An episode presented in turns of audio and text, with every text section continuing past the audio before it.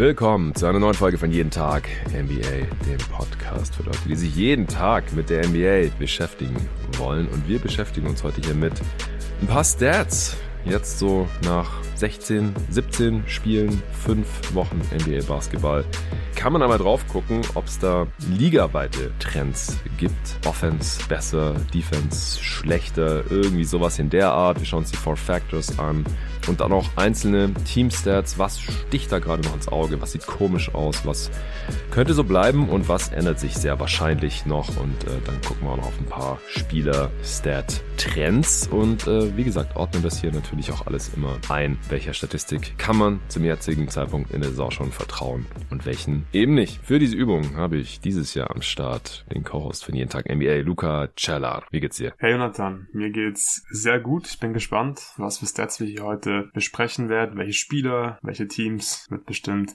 eine Menge Spaß machen. Wie geht's dir? Ja, solide soweit. NBA Basketball macht Spaß auf jeden Fall und äh, wir sprechen auch gerade wirklich jeden Tag hier im Pod drüber. Es gibt ein neues Format, ihr habt es vielleicht auch im öffentlichen Feed gesehen. Montags gibt's immer die NBA News von jeden Tag NBA, die Weekend Edition. Da erzähle ich euch immer was übers Wochenende in der NBA so passiert ist. Ergebnisse, Verletzungen gehören da auch immer dazu. Sonstige News, Transaktionen, alles was ihr wissen müsst sozusagen. Und das gibt's für Supporter auch jeden Tag, jeden Wochentag. Montags bis freitags, Luca und ich machen das so ein bisschen im Wechsel Wechsel. Und zusätzlich gibt's natürlich auch noch unsere Analyse-Pods, wie ihr das von jeden Tag NBA kennt. Öffentlich sind gerade so zwei pro Woche. Und für Supporter auf steadyako.com slash jeden Tag NBA gibt's nochmal drei weitere Folgen on top pro Woche. Also wenn ihr ein NBA-Nerd seid oder werden wollt, wenn ihr nichts verpassen wollt, was in der NBA passiert und wenn ihr das alles auch ein bisschen besser verstehen wollt durch unsere Analysen, dann könnt ihr gerne Supporter werden. Wenn ihr es noch nicht seid, den Link findet ihr wie immer in der Beschreibung dieses Pods.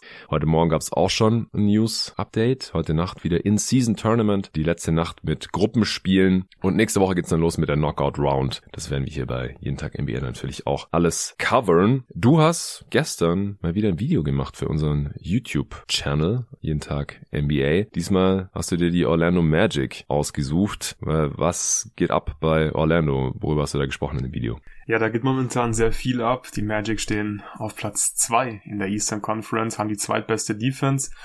Und ja, ich glaube, man kann schon sagen, dass die Defense der Schlüssel zum Erfolg ist, aktuell bei den Magic. Und deswegen habe ich äh, mir die Defense mal etwas genauer angeschaut. Hat auf jeden Fall Spaß gemacht, äh, diese Defense zu analysieren. Viele junge Spieler, die einfach eine Menge Spaß machen, äh, lange Athleten. Dieses Team verteidigt vor allem als Team eben sehr gut. Die Team-Defense gefällt mir richtig gut. Ähm, rotieren super, kommunizieren wahrscheinlich auch sehr gut, weil ansonsten kannst du nicht so gut rotieren. Dann haben sie einfach, ja, Spieler, die einfach Plays machen in der Defense, krasse Blocks, hm. krasse Instinkte haben, dadurch Steals holen, guten im Passing Lanes sind. Das habe ich mir einfach mal angeschaut, was die Magic da so genau machen in der Defense. Hab dazu ein YouTube-Video gemacht, das ist ungefähr zehn Minuten lang. Ich habe nachher auch noch ein, zwei Magic Stats mitgebracht. Äh, mhm. Und ja, wenn ihr Bock habt auf, auf mehr von den Magic, dann würde ich mich freuen, wenn ihr das Video auscheckt. Wir packen den Link dann auch in die Beschreibung dieses Podcasts. Ja, ich wollte gerade fragen, ob dir da auch irgendwelche äh, Statistiken ins Auge gesprungen sind, aber dann äh, heben wir uns das mal noch auf für später im Pod, wenn wir über Team-Stats sprechen.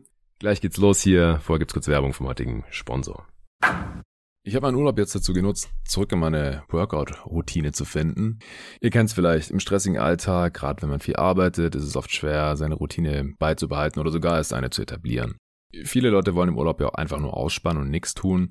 Ich selbst nutze die Freizeit aber auch gerne zu mehr Sport zu machen, als mir im Alltag möglich ist. Oder scheint. Gerade in den stressigen NBA-Phasen lasse ich es da zu oft schleifen, baue dann aber nicht nur physisch, sondern auch psychisch ab, merke ich immer wieder. Im Endeffekt bereue ich das im Nachhinein jedes Mal. Deswegen war es mir jetzt wichtig, dass das Hotel ein solides Gym hat und dass ich AG1 am Start habe, um eben wieder in Tritt zu kommen. Für kurze Trips gibt es ja die Travel Packs, aber ich habe die ganze Monatspackung AG1 für die drei Wochen mitgenommen. Jeden Tag als allererstes ein Löffel AG1 mit Wasser vermischt und dann halt auch mit Sport mal wieder so richtig durchgezogen. Ich bin jetzt jedenfalls wieder voll drin und kann geistig erholt und körperlich fit wieder in meinen Alltagsrhythmus einsteigen. Sehr geil. Ich trinke AG1 jetzt seit zweieinhalb Jahren und ich habe mit der Zeit vor allem in drei Bereichen Unterschiede bemerkt. Erstens bei der Muskelerholung, ich fühle mich frisch, weil AG1 auch Nährstoffe enthält, die Zellen vor oxidativen Stress schützen. Außerdem fühle ich mich energiegeladen, weil es Nährstoffe enthält, die den Energiestoffwechsel unterstützen. Und AG1 trägt mit Kupfer, Folat, Selen, Zink und einer Reihe von verschiedenen Vitaminen zu einer normalen Funktion des Immunsystems bei. Alle Details zu den gesundheitlichen Vorteilen der einzelnen Nährstoffe findest du unter dem Link in den Show Notes. Natürlich kannst du das auch alles irgendwie anders zu dir nehmen oder erreichen, aber ich lieb's halt, wie einfach es mit AG1 ist. Morgens den Drink mixen und wenn die Packung zur Neige geht, wird auch schon die nächste zu mir nach Hause geliefert, alles ganz automatisch. Ich bin gestern Abend zum Beispiel nach Hause gekommen und das Päckchen war schon da. Durch die Synergieeffekte der 75 hochqualitativen Inhaltsstoffe in AG1 nimmst du jeden Tag mit einem Scoop eine sinnvolle Menge an Vitaminen, Mineralstoffen, Botanicals, Bakterienkulturen und weiteren Zutaten aus echten Lebensmitteln auf. Mit Mikronährstoffen in hoher Bioverfügbarkeit, die besonders gut vom Körper aufgenommen werden. So funktioniert's. Ein Messlöffel AG1, 250 Milliliter Wasser, fertig. Einmal am Tag, jeden Tag.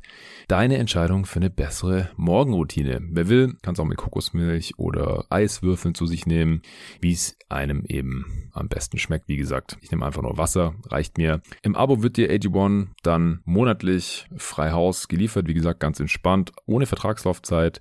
Pausieren und kündigen kannst jederzeit machen. Im Moment gibt's auch immer noch ein besonderes Angebot für meine jeden Tag NBA Community auf drinkag1.com, D-R-I-N-K-A-G 1.com slash jeden Tag NBA erhältst du bei Abschluss eines monatlichen Abos einen kostenlosen Jahresvorrat Vitamin D3 und K2 und der Sommer geht da langsam seinem Ende zu, das heißt Vitamin D3 zu sich nehmen, schadet nicht, wenn die Sonne weniger scheint. Und fünf praktische AG1 Travel Packs für unterwegs. Gratis dazu, also Vitamin D3, K2 und die 5 Travel Packs bekommt ihr on top.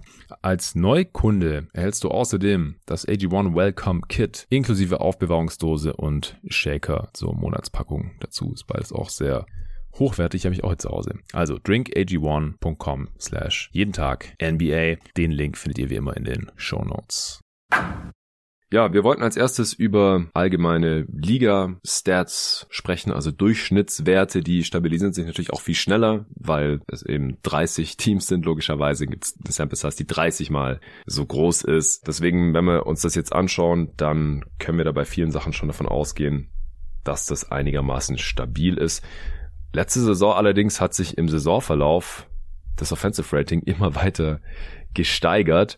Das Offensivrating ist jetzt gerade ein bisschen niedriger als zum Ende der vergangenen Saison, wo es ja ein All-Time-High hatte von 114,8. Das war um 2,5 Punkte höher nochmal als der höchste Wert davor All-Time. Das war die Saison 2020-21 gewesen, wo die NBA-Teams ja zum Großteil ohne Publikum gespielt haben und die Würfe wahrscheinlich dadurch ein bisschen besser gefallen waren. In der Saison 2021-22 war es dann ein bisschen niedriger bei 112,0 und dann letzte Saison hatten wir zwar ein Start, wo die Liga erst ein bisschen ineffizienter war, aber dann im Saisonverlauf ist das extrem nach oben gegangen und dann am Ende eben 114,8, also 2,8 Punkte höher als in der Vorsaison.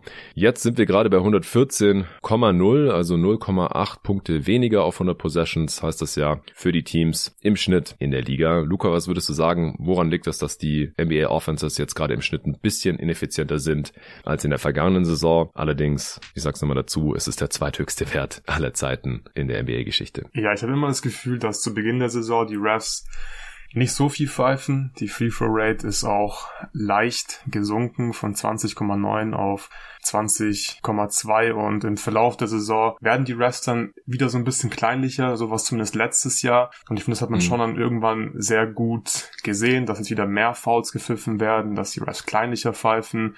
Und ich glaube, das wird dieses Jahr auch wieder passieren. Es gibt ja immer so Points of Emphasis am Anfang der Saison und ich habe das Gefühl, die Refs achten dann einfach mehr darauf, ähm, pfeifen dann teilweise weniger Fouls, weil es dann gewisse Points of Emphasis äh, gibt. Aber ich denke, das wird sich ähm, hier wieder normalisieren. Es ist ja auch keine große Diskrepanz zwischen den Offensivratings von dieser und von letzter Saison. Und wenn wir uns die Quoten angucken, da hat sich ja teilweise wirklich gar nichts getan. Ich musste wirklich mhm. zweimal schauen. Die Three-Point-Percentage liegt aktuell bei 36,1 Prozent. Letztes Jahr lag sie tatsächlich auch genau bei 36,1 Prozent. Ja. Die Free-Throw-Percentage lag letztes Jahr bei 78,2 Prozent. Dieses Jahr auch bei 78,2 Prozent. Ja. Bei der Pace hat sich im Prinzip nichts verändert. Das sieht alles schon sehr, sehr ähnlich aus. Ja, genau. Also Pace ist ja am schnellsten von allen Statistiken stabil. Da sind wir bei 99,3. Letztes Jahr 99,2. Das ist äh, die Anzahl der Ballbesitze in 48 Minuten, also in einem gesamten NBA-Spiel pro Team. Also es ist echt insane, dass die Quoten sich gar nicht verändert haben. Also wenn man sich auch sonst immer die Quoten von Jahr zu Jahr anschaut, hatten wir das, glaube ich, noch nie. Also zumindest nicht in, in den letzten Jahren in der modernen NBA, dass die Dreierquote und die Freiwurfquote einfach exakt dieselbe ist das ist schon sehr, sehr bemerkenswert, ja. dass halt irgendwie in der Liga, wo 500 Dudes spielen, wo jedes Jahr auch 50, 60, 70 Dudes quasi ausgetauscht werden, halt durch die Draft und undrafted Spieler und Spieler, die halt keinen NBA-Vertrag mehr bekommen. Das heißt, so 10% der Liga werden halt auch laufend ausgetauscht und trotzdem kommen die halt kumuliert alle zusammen auf exakt dieselben Werte, wenn die von hinter der Dreilinie oder von der Freiwurflinie werfen. Das ist schon heftig. Wir haben äh, aktuell noch ein bisschen höhere Turnover-Rate als letztes Jahr. Das kann kann sich auch noch ein bisschen angleichen oder die kann noch ein bisschen runtergehen. Die ist oft ein bisschen höher zu Saisonbeginn. Kann daran liegen, dass Teams noch nicht so wirklich eingespielt sind. Das True Shooting ist allerdings auch ein bisschen runtergegangen. An der Dreierquote liegt es offensichtlich nicht, denn wir haben dieselbe Quote bei etwas mehr Versuchen, also minimal mehr Versuche wieder. Äh, auf 100 Possessions haben wir die zweitmeisten Dreierversuche all time hinter der Saison 2021 22. Letztes Jahr sind die Dreierversuche dann ein bisschen runtergegangen. 1,4 Dreierversuche weniger auf 100 Ballbesitze in der letzten Saison. Und äh, dieses Jahr ist es wieder ein bisschen höher, ein bisschen näher an diesem All-Time-High von 35,6 Dreierversuchen auf 100 Possessions.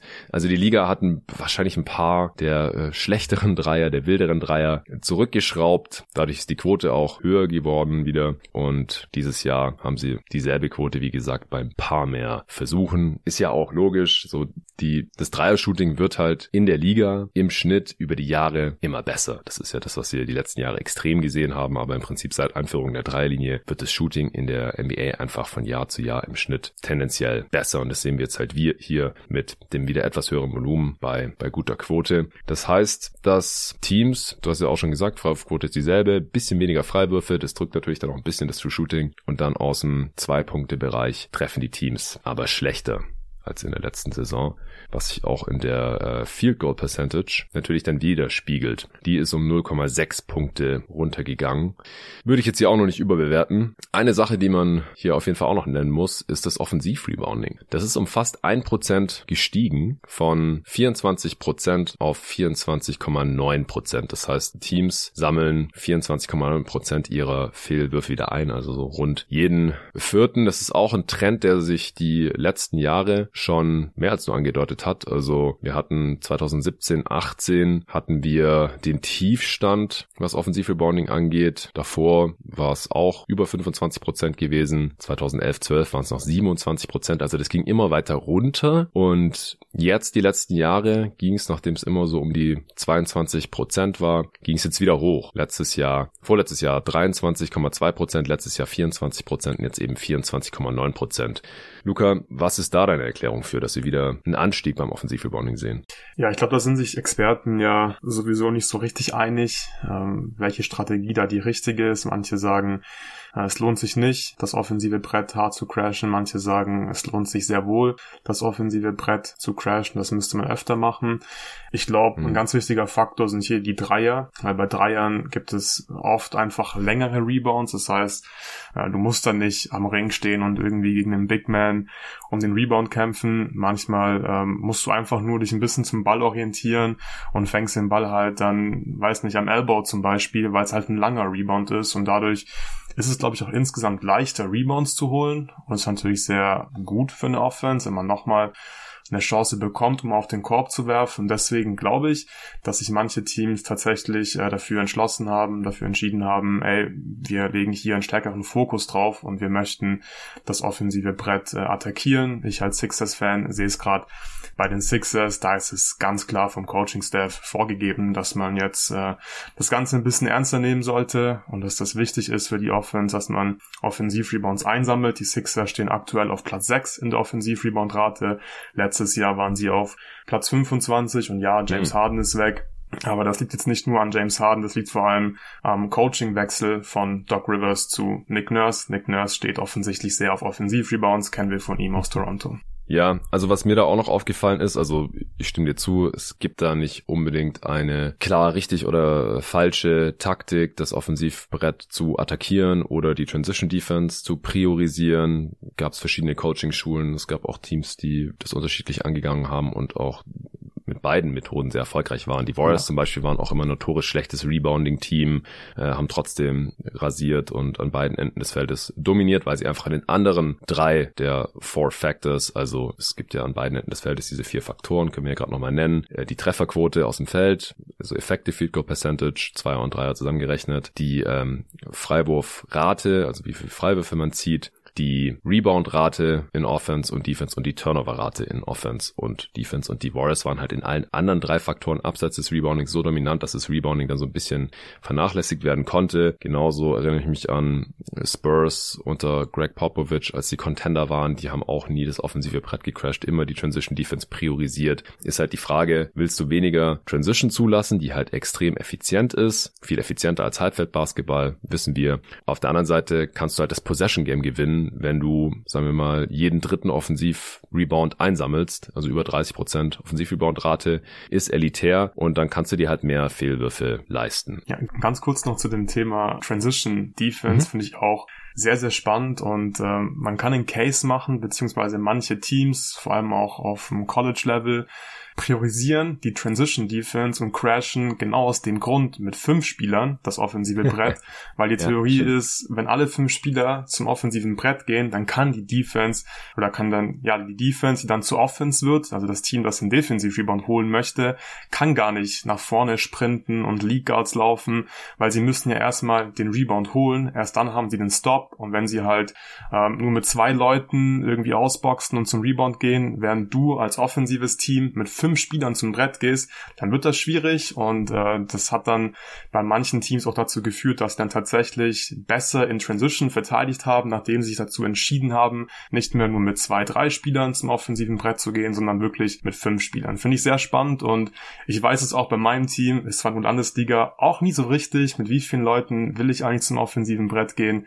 Ist jetzt auch nicht so ein riesen Fokus bei uns, aber ich finde, das ist ein sehr, sehr spannendes Thema, wie man das Ganze angeht. Auf jeden Fall und es gibt natürlich natürlich auch Teams, die sowohl eine gute Transition Defense haben, als auch viele Offensivrebounds ansammeln. Ja. Also es ist nicht so wirklich entweder oder, es ist nur so eine Tendenz, was priorisiert wird. Das hängt natürlich auch sehr stark von den Einzelspielern ab. Es gibt einfach Spieler, die haben ein Näschen für Offensivrebounds, andere halt überhaupt nicht. Deswegen macht es dann halt bei solchen Spielern, die dann Talent für haben, Offensivrebounds einzusammeln, ist auch ein ganz anderes Skill als Defensivrebounding, die dann halt crashen zu lassen und andere Spieler eher nicht. Aber ich finde es auch total sinnvoll. Ich glaube auch, dass es in der Euroleague hat es nicht der Lukas in unserem Euroleague-Pod ja. im Sommer erzählt, dass es da auch Teams gibt, die das praktizieren. Ich habe mir danach auch mal so ein Video davon angeschaut. Vielleicht habe ich es auch auf Twitter gelesen von ihm oder von jemand anderem. Ich krieg gerade nicht mehr ganz zusammen.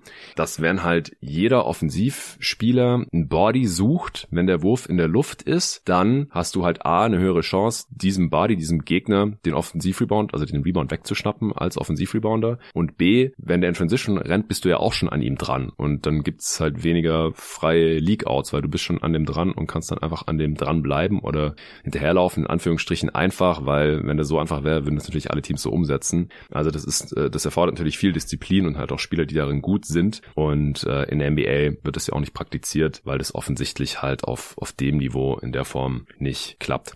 Aber ich glaube, es ist auch nicht nur die Frage, ob Teams die offensiven Boards crashen, sondern es ist ja auch immer so ein bisschen eine Frage der Size. Also hast auf du mehr größere Fall, ja. Spieler auf dem Feld, schwerere Spieler, längere Spieler, die haben naturgemäß Vorteile beim Rebounding. Klar, gibt Ausnahmen, die diese Regel bestätigen, aber ist im Schnitt halt so. Und wir haben ja schon über die letzten Jahre einen kleinen Trend gesehen, zurück Richtung größere Lineups, weniger ganz kleine Lineups, weil wenn du halt mehr Gegner hast, die größer spielen, die auch gute, offensivstarke Bigs haben, dann kannst du dir das weniger leisten, ohne direkt zerstört zu werden. Und wir haben halt auch mehr Two-Big-Lineups wieder in der Liga. Mir ist auch aufgefallen, dass die Liga im Schnitt wieder ein bisschen größer geworden ist. Die war jahrelang, war der durchschnittliche NBA-Spieler 6'7 groß und so 220, 223 Pfund schwer. Und es ist dann 2018, 19 erstmals auf 6'6 im Schnitt und unter 220 Pfund schwer im Schnitt gedroppt und das Gewicht ist dann interessanterweise auch immer weiter gedroppt. Also das zeigt einfach, dass es weniger diese schweren äh, Bigs gab, dass die weniger Spielzeit bekommen haben, mehr leichtere, schnellere Spieler wahrscheinlich.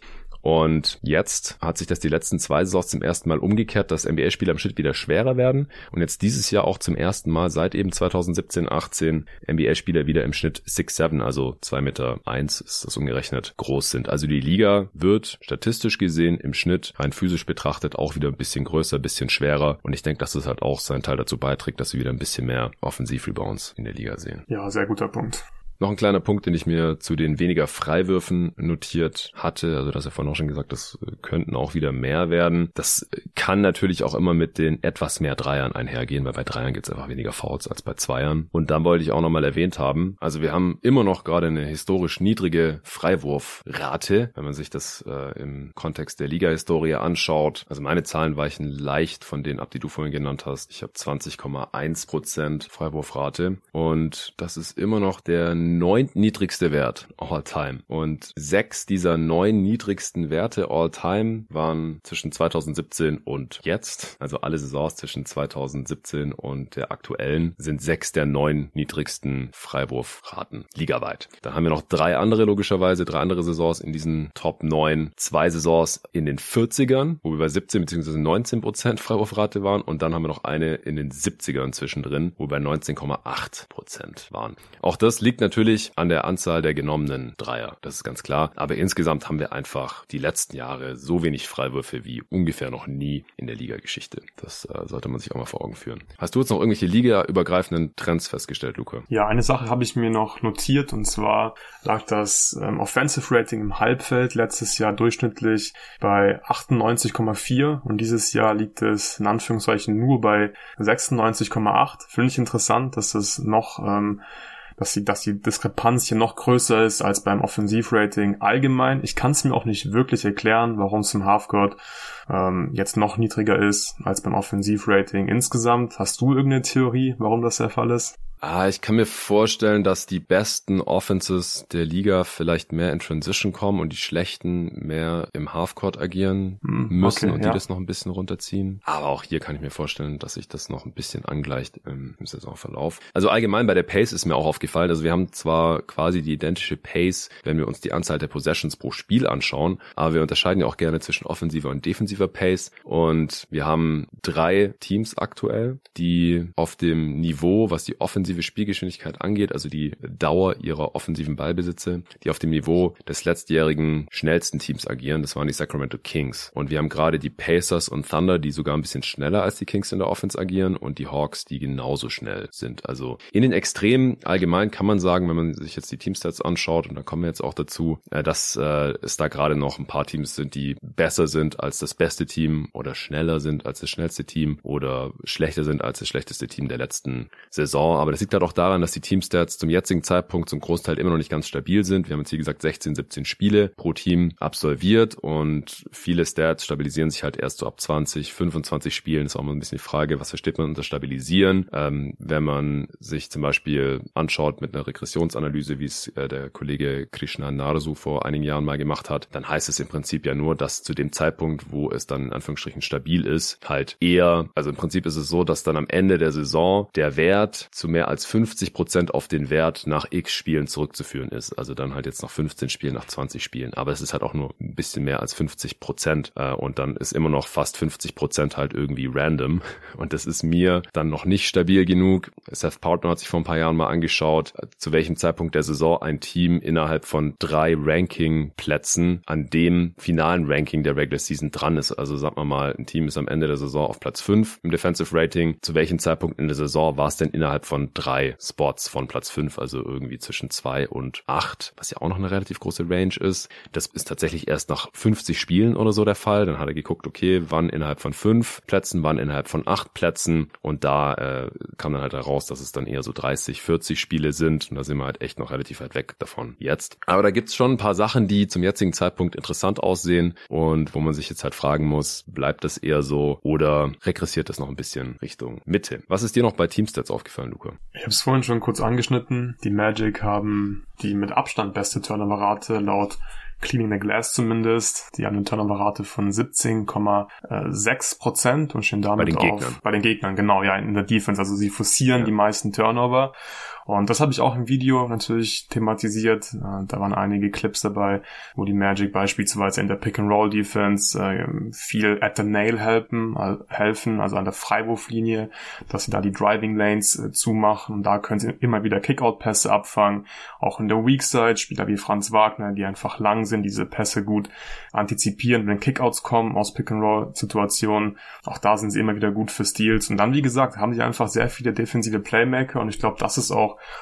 ziemlich real, dass sie eine gute Defense haben, dass sie da viel Stress machen, viele Turnover forcieren. Und die Turnover-Rate, die hat sich inzwischen ja auch ähm, stabilisiert, zumindest laut dem Kollegen, den du gerade eben genannt hast, wie heißt er nochmal, Nadesu? Genau, die Tabelle habe ich nämlich auch offen. Und laut der Tabelle stabilisiert sich die Turnover-Rate nach zehn Spielen. Sieht also gut aus für die Magic. Und ich glaube, das ist eine ganz wichtige Zutat für ihre starke Defense, dass sie einfach viel Stress machen und Turnover forcieren. Ja, ich habe mir da auch noch Werke von äh, Pelton, äh, Partno und Bassin angeschaut, weil bei Nadesu, mhm. wie gesagt, da sind die Werte halt, also die Anzahl der Spiele im Vergleich mit den anderen äh, Kollegen, die das untersucht haben, ziemlich niedrig und wie gesagt, das ist bei ihm halt, wenn es schon zu 50 50 Prozent äh, oder etwas mehr als 50 Prozent eben auf die Werte früh in der Saison zurückzuführen ist. Und 50 Prozent ist mir halt noch ein bisschen zu shaky. Aber wir sind trotzdem schon re relativ nah dran, wenn man sich auch die anderen Untersuchungen anschaut. Also bei den Defensive Four Factors, da braucht es ungefähr 20 Spiele für die gegnerische Freiwurfrate. Also wie viel fault ein Team, das wird so nach 20 Spielen relativ deutlich und auch die gegnerische Turnover-Rate. Und äh, für die gegnerische Trefferquote aus dem Feld und für das Defensiv-Rebounding, da braucht es eher 30 Spiele. Also sind schon relativ nah dran. Ich glaube auch bei dem Magic, dass das real ist. Die haben ja zum Beispiel auch im letzten Spiel, das wir live kommentiert haben, David und ich, und danach einen Pod dazu aufgenommen haben gegen die Celtics. Freitagnacht haben die auch viele Turnovers forciert, obwohl die Celtics eigentlich ein Team sind, das wenig Turnovers begeht. Das ist dann immer interessant, wenn man sich das vom Spiel anschaut. Okay, das eine Team hat seine Stärke darin, das zu forcieren. Das andere Team hat eine Stärke darin, das zu vermeiden. Was setzt sich hier jetzt durch? Und die Magic haben sich mit ihrer Defense im Endeffekt da durchgesetzt. Hast du noch interessante Teamstats dir noch aufgeschrieben?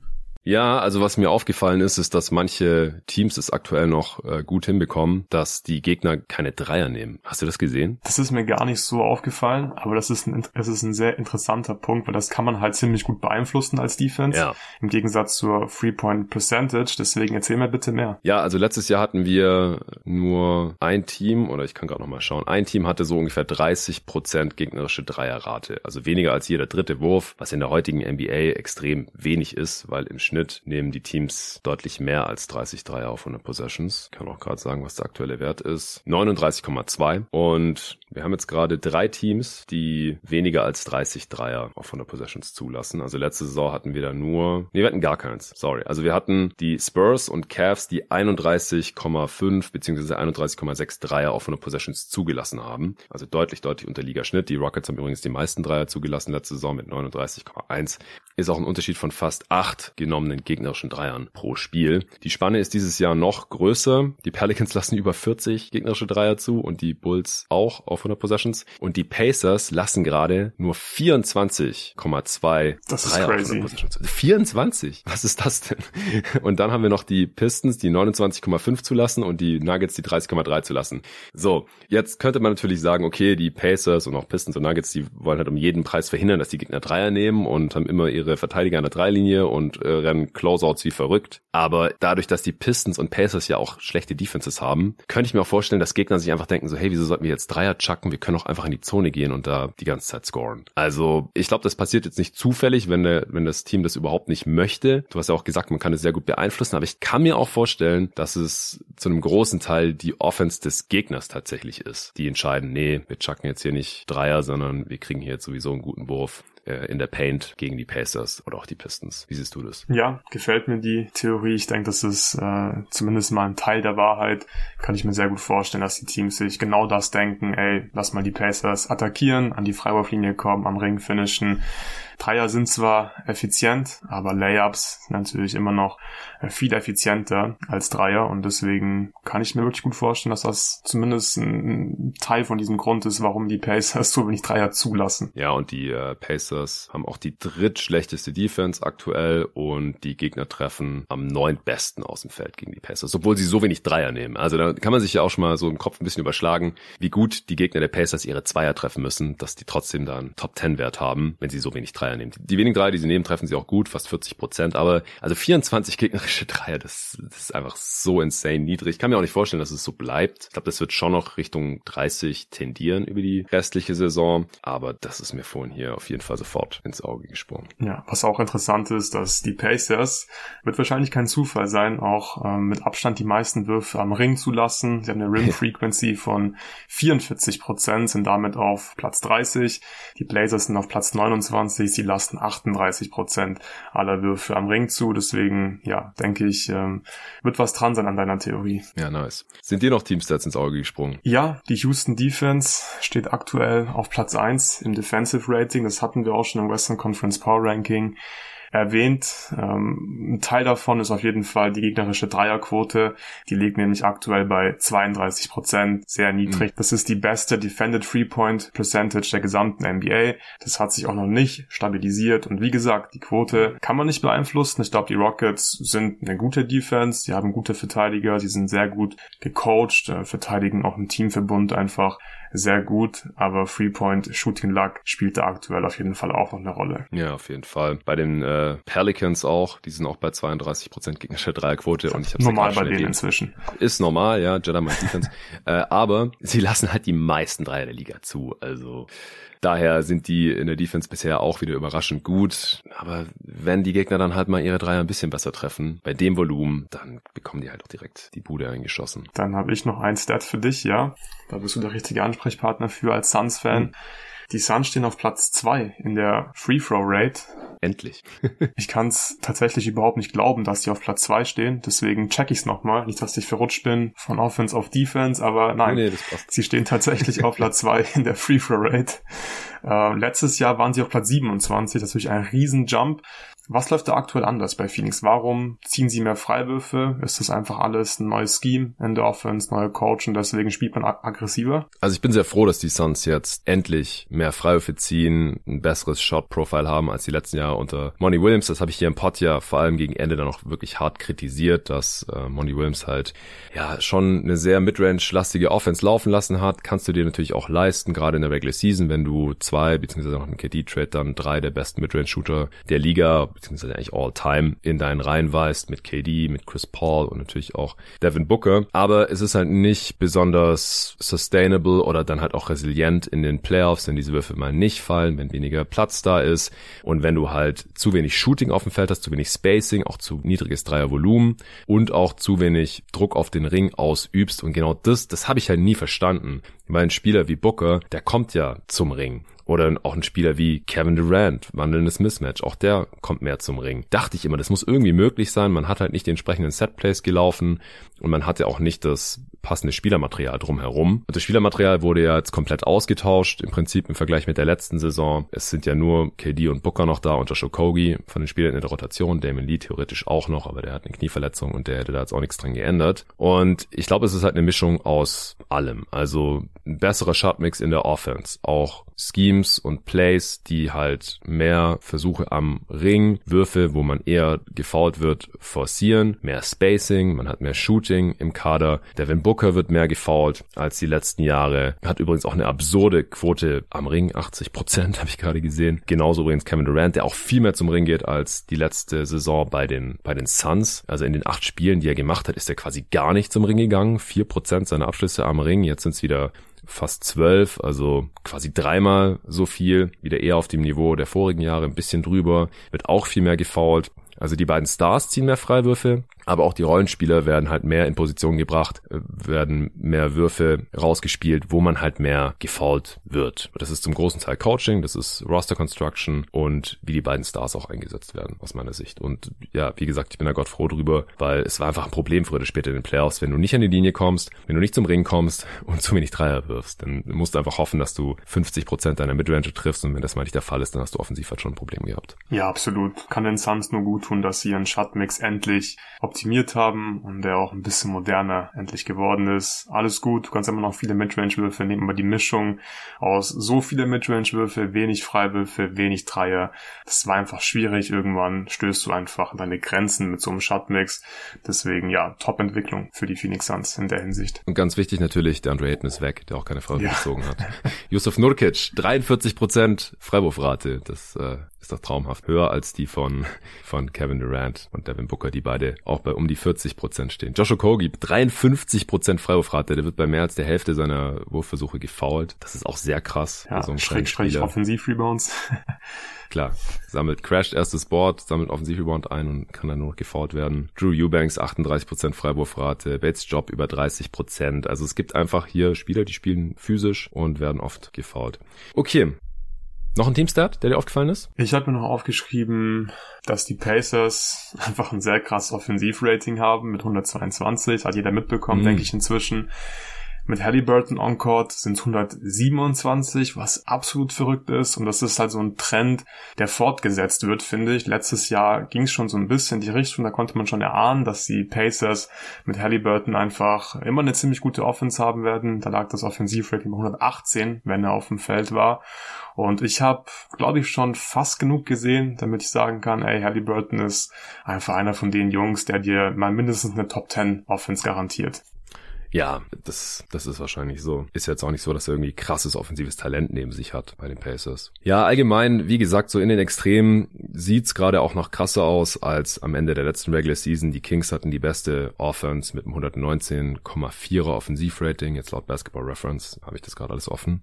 Das war natürlich ein All-Time High. Äh, David und Torben haben ja vorletzte Woche hier im Pod über die besten Offenses der noch jungen Saison gesprochen. Da wurde auch viel über Relative Offensive Rating gesprochen gesprochen, also die Effizienz im Vergleich zum Liga-Durchschnitt. Da sind es dann natürlich nicht immer unbedingt direkt irgendwelche All-Time-Great Offenses. Die Liga ist einfach insgesamt viel effizienter geworden. Vor allem natürlich durch das Dreier-Shooting, weil drei einfach einen Punkt mehr geben. Deswegen muss man da mal ein bisschen aufpassen. Die Kings hatten nicht die beste Offense aller Zeiten, aber die effizienteste aller Zeiten. Und die waren das einzige Team, die ein Offensivrating hatten, das besser als 118 war. Also die Celtics hatten die zweitbeste letzte Saison mit 118er Offensivrating. Und dieses Jahr haben wir sieben Teams, die ein Offensivrating haben von über 118. Die Mavs sind auf 7 mit 118,6, die Bucks genau dasselbe, dann die Suns 118,7, Thunder 119, Hawks 120,7, Sixers 121,5 und Pacers 122.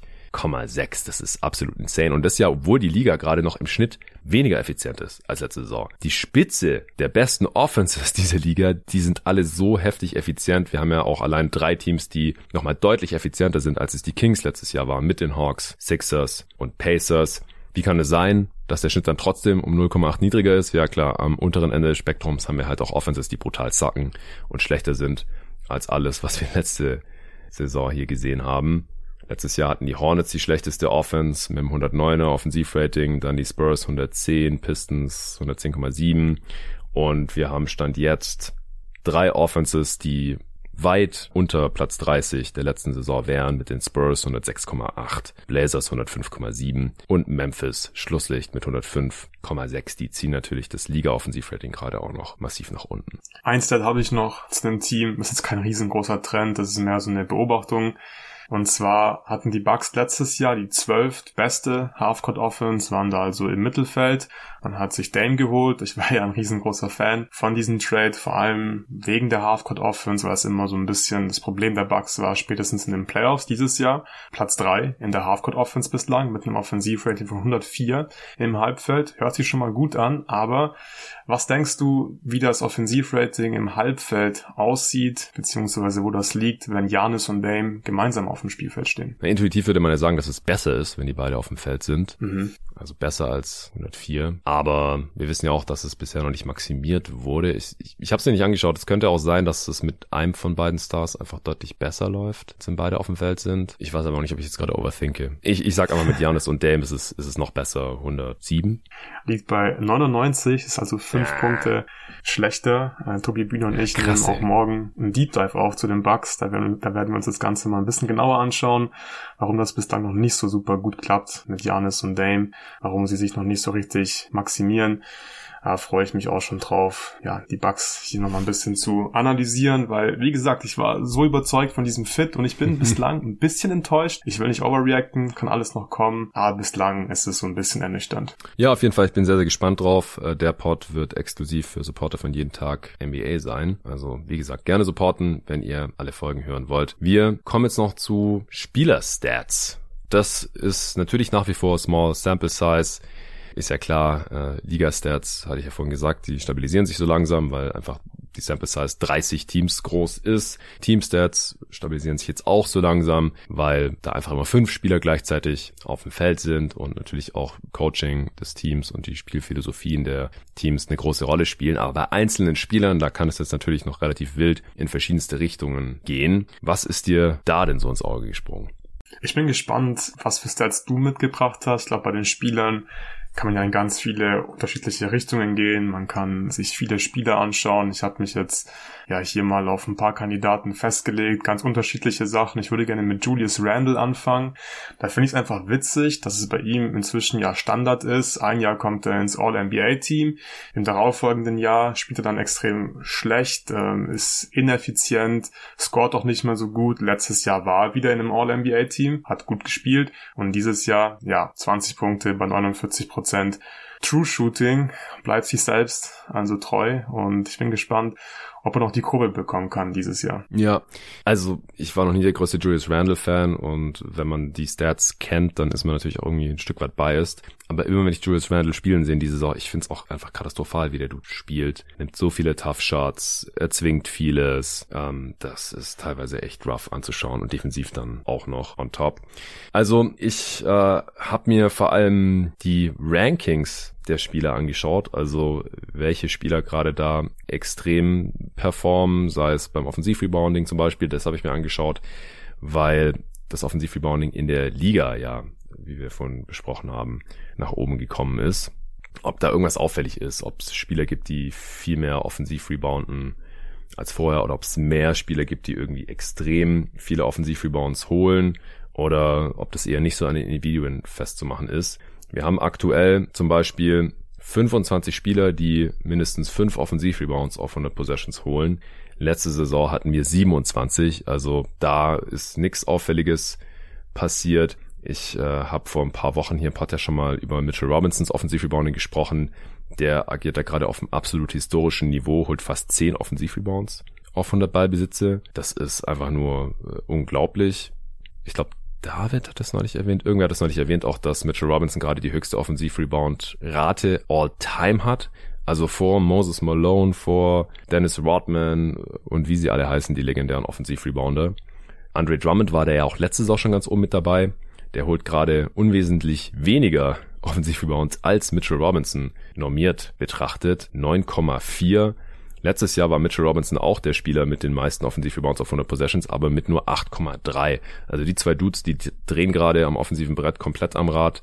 Andre Drummond letztes Jahr bei äh, 7,9, also die waren letztes Jahr auch schon die Top 2, aber halt auf einem niedrigeren Niveau. Aktuell ist Capella auch noch bei 8,3, was letztes Jahr Platz 1 gewesen wäre. Also auch hier in der Spitze, da ist es gerade noch extremer, aber in der, in der Breite dann oder wenn man halt schaut, okay, wie viele Spieler holen denn wirklich viele Offensiv-Rebounds, ich habe jetzt halt den Cut-Off bei 5 auf 100 Possessions gesetzt, gibt es tatsächlich nicht mehr als letzte Saison. Also ich glaube halt, dass sich das eher verteilt, dieses 1% mehr Offensiv-Rebounds auf 100 Possessions, als dass jetzt die besten Offensiv-Rebounder der Liga, als mal abgesehen von diesen Top 3, viel mehr Offensiv-Rebounds holen als sonst.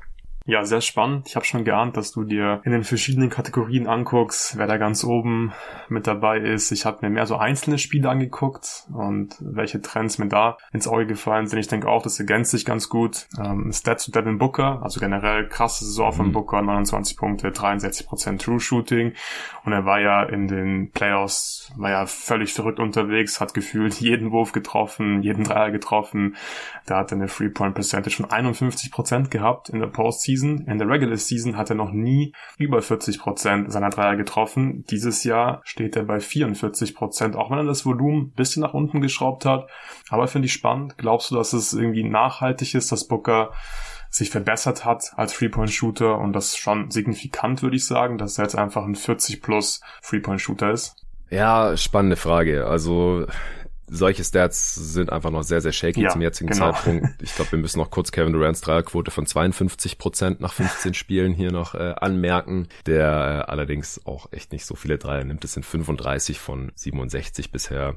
Bei Booker sind es 20 von 46, weil er auch erst neun Spiele gemacht hat, also 20 Treffer.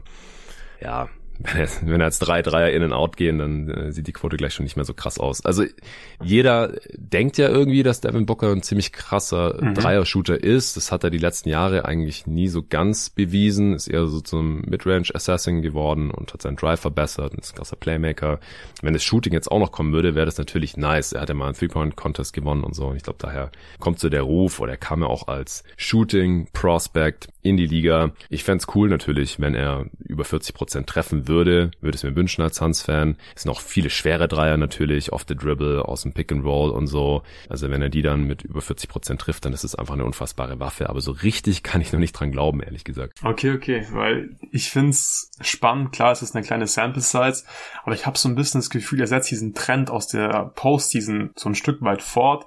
Und das wäre schon krass, wenn er einfach äh, weiterhin bei diesen schwierigen Würfen, was du eben gesagt hast, halt 40% Dreier ballert ähm, ja, ich bin gespannt, wo die Reise für ihn hingeht. Er hat sich sowieso so krass entwickelt. Die letzten Jahre für mich inzwischen klarer Top-10-Spieler. Und wenn ein Dreier weiterhin so gut fällt, dann, ja, du kannst ihn eigentlich nicht wirklich verteidigen. Kommt gut zum Ring, aus der Midrange, ähm, wirklich tödlich. Und der Dreier, wenn er so weiter trifft, ist halt auch eine tödliche Waffe dann für Devin Booker. Ja, also ich, ich finde auch, dass er eher so aussieht wie in den Playoffs. So, ja. er weiß genau, was er machen will. Mhm. Er geht dahin, wo er hin will. Er kann gegen jeden scoren über jeden scoren. Wie gesagt, er, er zieht mehr Freiwürfe. Also ich, ich vertraue ihm wirklich zu 100 Prozent, wenn ich ihm zuschaue. Ich habe eigentlich nie einen Zweifel dran, dass Devin Booker gleich die richtige Entscheidung trifft. Ja. Und das ist einfach unfassbar wichtig und macht echt Spaß zuzuschauen. Letzte Saison war ja auffällig und dann auch viel im Gespräch, dass es so viele 30-Punkte-Scorer gab.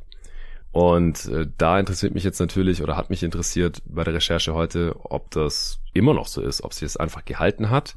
Und die Antwort ist Jein. Wir haben gerade nur noch vier 30 Punkte Scorer, aber wir haben zwei Spieler, die ganz knapp drunter stehen. Und wir haben auch ein paar Spieler, die sich aktuell nicht dafür qualifizieren, weil die äh, zu viele Spiele verpasst haben. Äh, einer davon ist zum Beispiel Devin Booker, der auch knapp drunter steht mit 29,4. Also wir haben acht Spieler, die knapp unter 30 oder 30 machen. Letzte Saison hatten wir am Ende der Saison sechs Spieler, die über 30 im Schnitt gemacht haben. Und dann äh, kam erstmal keiner mehr. Bis 28,3 war Donovan Mitchell. Tatum hatte 30,1. Janis hatte 31,1. Shea hatte 31,4. Dame hatte 32,2. Luka Doncic hatte 32,4 und Joel Embiid war Topscorer mit 33,1 Punkten im Schnitt. Embiid ist auch jetzt gerade wieder Topscorer mit 32,0 Punkten im Schnitt, ein bisschen weniger, aber immer noch die meisten der Liga. Dann kommt KD mit 31,4, dann Luca mit 30,5 auf Platz 3 und Shea ist gerade der vierte und letzte, der auch über 30 wieder macht mit 30,5 vier Punkten im Schnitt. Dann kommt Janis mit 29,9, also minimal drunter, kann er jederzeit wieder drüber kommen. Darren Fox mit 29,9 auch ganz knapp drunter. Steph mit 29,7 auch ganz knapp drunter. Und dann kommt Booker, wie gesagt, mit 29,4 und dann mit etwas Abstand Jokic 28,8, Tatum 28,1, Mitchell 27 Punkte im Schnitt. Denkst du, dass wir am Ende der Saison wieder sechs 30-Punkte-Scorer haben werden? Hot Take, ich sag, wir haben sogar sieben nach der Saison. Mehr als letzte Saison. Ja, ja wie gesagt, mit acht äh, heißen Anwärtern aktuell ist es nicht äh, so unwahrscheinlich. Dann habe ich geschaut, äh, ob wir immer noch so viele 20 plus Punkte-Scorer in der Liga haben ist ja auch ein relativ großes Thema gewesen. Letzte Saison hatten wir 43 Spieler, die 20 Punkte im Schnitt oder mehr aufgelegt haben. Was denkst du, wie viele wir aktuell haben? Wie viel waren es letztes Jahr? 43. Ich würde sagen auch weniger. Nee. Mehr? Okay, okay. Ja. 45. 45. Okay. Ich habe schon gelöst, weil du hast ja. weniger war schon falsch, deswegen wollte ich dich jetzt ja, nicht weiter ja. rumraten lassen. Zu schlecht. Wir müssen ja auch nicht übertreiben hier mit den, mit den Trivia. Nicht die Länge ziehen. Also das mit dem individuellen Scoring, da ist der Trend in dieselbe Richtung, würde ich sagen, wie äh, letzte Saison auch schon. Ja, auf jeden Fall. Hast du noch was? Ja, kommt noch eine Kleinigkeit. Wie gesagt, ich habe mir hier Stats von einzelnen Spielern vor allem angeschaut, die ich irgendwie aus irgendeinem Grund dann spannend fand. Ich habe mir angeschaut, wie Christos Porzingis aktuell bei Post-Ups mhm. performt das hat mich ein mhm. bisschen nach dem Trade überrascht. Ich habe natürlich mitbekommen, dass er bei den Wizards eine gute Saison gespielt hat. Er hat mir auch gefallen, als ich ihm zugesehen habe bei den Wizards. Aber mir ist nicht aufgefallen, dass er im Post wirklich sehr, sehr effizient war letztes Jahr. Er galt ja immer als so ein bisschen soft und kann seine Gegenspieler nicht so richtig overpowern im Post. Das macht er, finde ich, immer noch nicht wirklich. Aber man hat ja mitbekommen, dass er schon bei den Wizards im letzten Jahr ziemlich effizient war bei seinen Post-Ups. Da hat er einen Wert von, also bei Points per Possession bei Post-Ups von 1,18 gehabt. Damit war er im 90. Percentile. Jetzt darfst du nochmal tippen. Was glaubst du, wo dieser Wert aktuell liegt bei den Celtics? Noch höher, 95. Er ist im 100. Percentile uh. und macht einfach geschmeidige 1,56 Points per Possession bei Post-Ups. Auch hier, er overpowered die Gegner meistens nicht. Es sind meistens irgendwelche Fadeaways, wirft einfach über sie. Aber ist schon ziemlich krass und ist schon noch ein wichtiges Element für die Celtics. Wenn Gegner switchen, kann Porzingis es einfach bislang zumindest äh, ultra effizient bestrafen. Ja, das ist einfach super wichtig. Also wenn du nicht mehr einfach nur switchen kannst in den Playoffs und sagen kannst, okay, dann poste halt auf, Christoph, sondern nimm dein Midi. Ja. Wenn er das so effizient bestrafen kann im, im Halbfeld, ist es ja auch wirklich sehr effizient, dann ist er ein ganz anderer Spielertyp, dann hat er einen ganz anderen Floor in den Playoffs als Spieler. Ja, ich habe noch, das letzte jetzt von mir ist äh, defensives Playmaking, äh, Stocks, wenn man so will. Da gibt's gerade auch noch sehr extreme Werte im Vergleich zur letzten Saison bei den, bei den Steals und bei den Blocks. Ich nehme jetzt mal pro Spiel, das ist ein bisschen greifbarer. Wir hatten letzte Saison keinen einzigen Spieler, der zwei Steals oder mehr im Schnitt geholt hat. OG Ananobi hat die Liga angeführt mit 1,9 Steals pro Spiel, danach Van Fleet 1,8, Butler 1,8, Shea 1,6 und so weiter. Was denkst du, wie viele Spieler gerade mehr als zwei oder mindestens zwei Steals pro Spiel haben? Okay, ich glaube, es sind es sind vier Spieler dieses Jahr. Close. Es sind drei, aber eigentlich zählen nur zwei. Äh, Simons hat in seinem einen Spiel zwei Steals geholt. Äh, der muss ja eigentlich rausgefiltert werden. Aber ich habe den Filter hier abgestellt bei Basketball Reference, weil sonst halt Spieler, die, keine Ahnung, fünf Spiele verpasst haben oder sowas, zum jetzigen Zeitpunkt noch rausfliegen würden. Shay holt gerade 2,3 Steals pro Spiel und Marcus Smart, der jetzt gerade auch verletzt ausfällt, also da wird jetzt auch erstmal nichts mehr dazukommen, 2,0 und dann haben wir noch drei weitere, die 1,9 holen, wie OG letztes Jahr auch, Herbert Jones, Jalen Sachs und Paul George. Letzte Saison hatten wir bei den Blocks fünf Spieler, die mindestens zwei Blocks pro Spiel gemacht haben. Jaron Jackson Jr. 3,0 mit großem Abstand die Liga angeführt, Defensive Player of the Year. Dann Nick Claxton 2,5, Brooke Lopez 2,5, Miles Turner 2,3 und Walker Kessler 2,3 Blocks pro Spiel. Was denkst du, wie viele Spieler gerade zwei Blocks pro Spiel haben oder mehr? Das sind auf jeden Fall mehr als letztes Jahr, denke ich, mhm. allein schon, weil wir Wemby und Chad Holmgren in der Liga haben, die ja, müssten beide, beide auch locker, genau, über zwei Blocks pro Spiel auflegen. Ich sag, es sind elf dieses Jahr. 10. 10. Und einer Ah, hat okay. 1,9, also du bist verdammt nah dran. Sehr gut. Der Witz ist, dass Triple J nicht mehr mit dabei ist. Der ist nur noch bei 1,6, also Mhm. ungefähr halb so viele Blocks wie letzte Saison. Also dem tut seine aktuelle Rolle in Defense und wahrscheinlich auch Offense, was Shotblocking zumindest angeht, überhaupt nicht gut. Brook Lopez, aktuell Blockleader, 2,9 Blocks pro Spiel auf seine alten Tage mit 35. Anthony Davis nicht weit dahinter 2,8. Nick Claxton 2,7 in erst sieben Spielen. Dann kommt Wemby schon als Rookie mit 2,6 Blocks pro Spiel. Dahinter direkt der nächste Rookie Chad 2,3 pro Spiel. Miles Turner 2,2. Rudy Gobert 2,2. Walker Kessler 2,1. Daniel Gafford 2 Blocks pro Spiel. Und, den finde ich am krassesten, Isaiah Jackson. 2 Blocks pro Spiel in 14 Minuten pro Spiel. Das ist äh, sehr, sehr insane. Auch hier denke ich bei beiden Stats, dass da einfach gerade noch Ausreißerspiele sehr schwer wiegen. Es gibt einfach Spiele, wo solche Shotblocker immer acht Blocks haben oder so. Wemby hatte das schon zum Beispiel. Ich glaube, Brook Lopez hatte auch schon so ein crazy Game. Ähm, und die sind einfach selten im Saisonverlauf. Deswegen glaube ich, dass diese Zahlen hier noch runtergehen werden und dass wir gegen Ende der Saison weniger Spieler haben, die zwei Ja. Blocks pro Spiel machen. Bei den Steals im Prinzip genau dasselbe. Aber ich sehe einfach keinen Grund, wieso das von der einen Saison auf die andere so explodieren sollte. Ja, also Jackson ist auch sehr, sehr jumpy. Ich habe nämlich für das Orlando Magic Video mir auch nochmal die Steals und Blocks per 75 Possessions angeschaut und da ist mir auch aufgefallen, dass also Jackson einfach ja mit Abstand die meisten Blocks auf 75 Possessions hochgerechnet holt. 4,8 nämlich. Platz 2 ist bei per 75 Possessions Nick Claxton mit 3,8. Und was ich auch ziemlich krass fand, war Jonathan Isaac. Den habe ich natürlich auch gehighlightet im Video Ah, ja. über die Magic Defense. Der spielt zwar nur 14 Minuten. Ich denke mal, das hängt zum einen mit seiner Offense, aber vor allem auch mit seiner Verletzungshistorie zusammen. Aber der holt halt auch 2,9 Blocks per 75 Possessions und 2,4 Steals per 75 Possessions. Also holt da wirklich eine Menge Stocks. Müsste auf Platz 2 sein bei den Stocks auf 75 Possessions hochgerechnet. Mhm. Ist auf jeden Fall ein heftiger defensiver Playmaker. Spielt leider halt nur 14 Minuten. Ja, ja, heftig. Ich habe gerade auch nochmal geschaut. Also Brook Lopez hatte auch schon mal acht Blocks diese Saison. Anthony Davis hat schon mal sieben. Wie gesagt, Ja, das krass. liegt halt bei Ja. so wenig Spielen dann noch besonders schwer. Alright, hast du noch irgendwas? Nee, ich glaube, das reicht. Hast du noch eine Quizfrage für mich? Davon kann ich nie genug bekommen. Darf ich noch irgendwas raten?